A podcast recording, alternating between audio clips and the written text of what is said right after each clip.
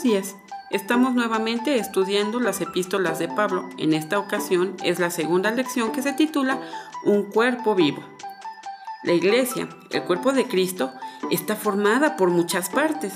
Todos los creyentes deberíamos ser un miembro del cuerpo, cuidar de los demás miembros y aunar esfuerzos con el propósito de anunciar el Evangelio.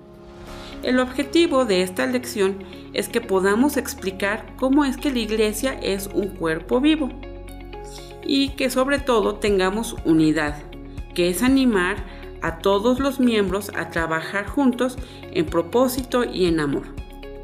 El punto doctrinal de nuestra lección nos menciona que la iglesia es el cuerpo de Cristo.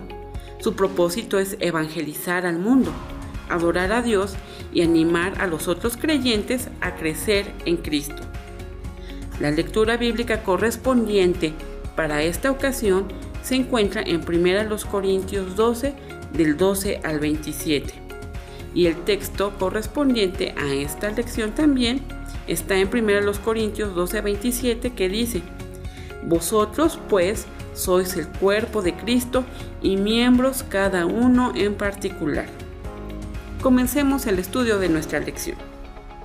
Veamos ahora el contexto histórico y social de la ciudad de Corinto.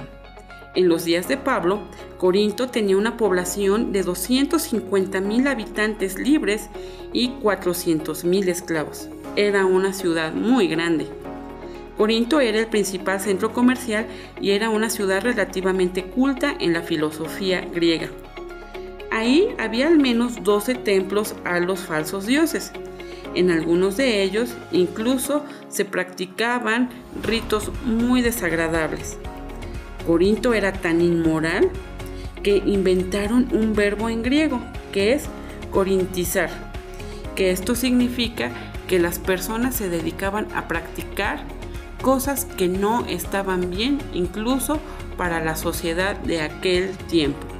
Pablo escribió las cartas a la iglesia de Corinto después de enterarse de que había problemas morales en ella. También había recibido preguntas de la iglesia respecto a cosas como el matrimonio, la comida ofrecida a los ídolos y los dones espirituales.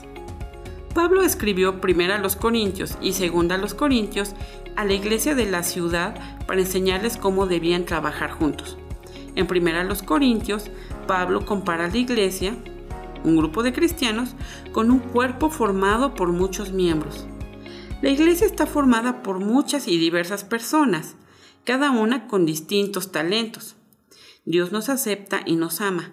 No importa quiénes seamos, de dónde vengamos, si somos lindos o feos, Él quiere que todos trabajemos juntos en equipo.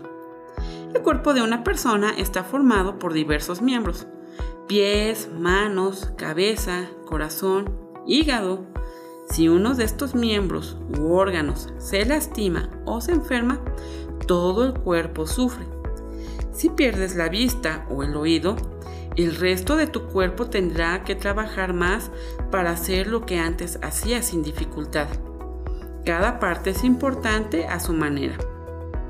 Así como Dios dispuso los miembros del cuerpo para que operaran juntos, también dispuso que los cristianos, que forman la iglesia, trabajemos juntos y nos cuidemos unos a otros. Todas las partes de la iglesia son importantes.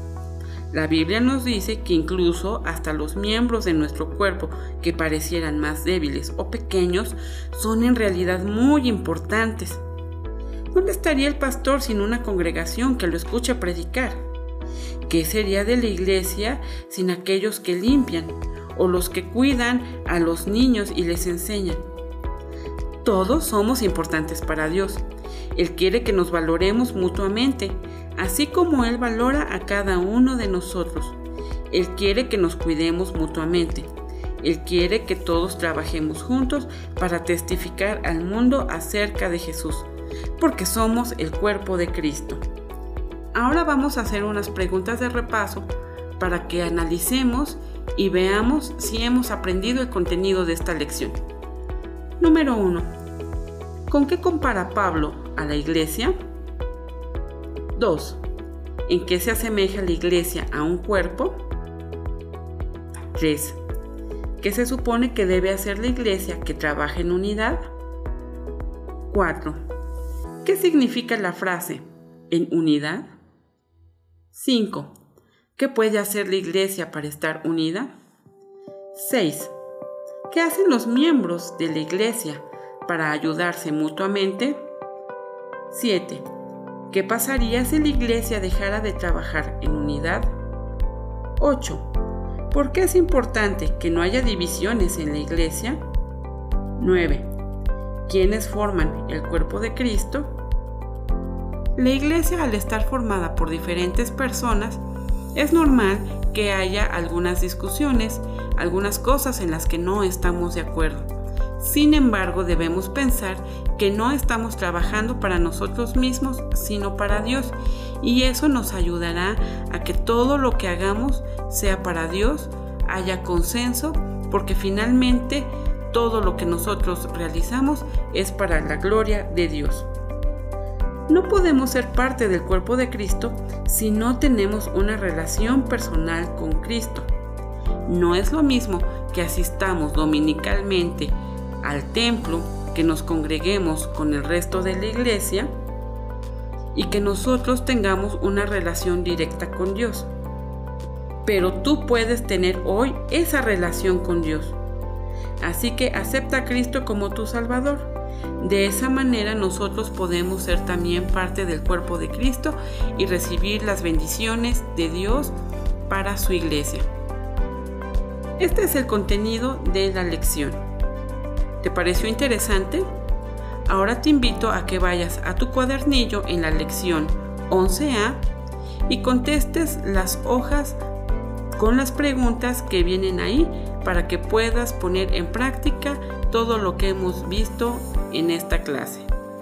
Te invito a que sigas estando con nosotros en las próximas emisiones estudiando la palabra de Dios. Hasta luego.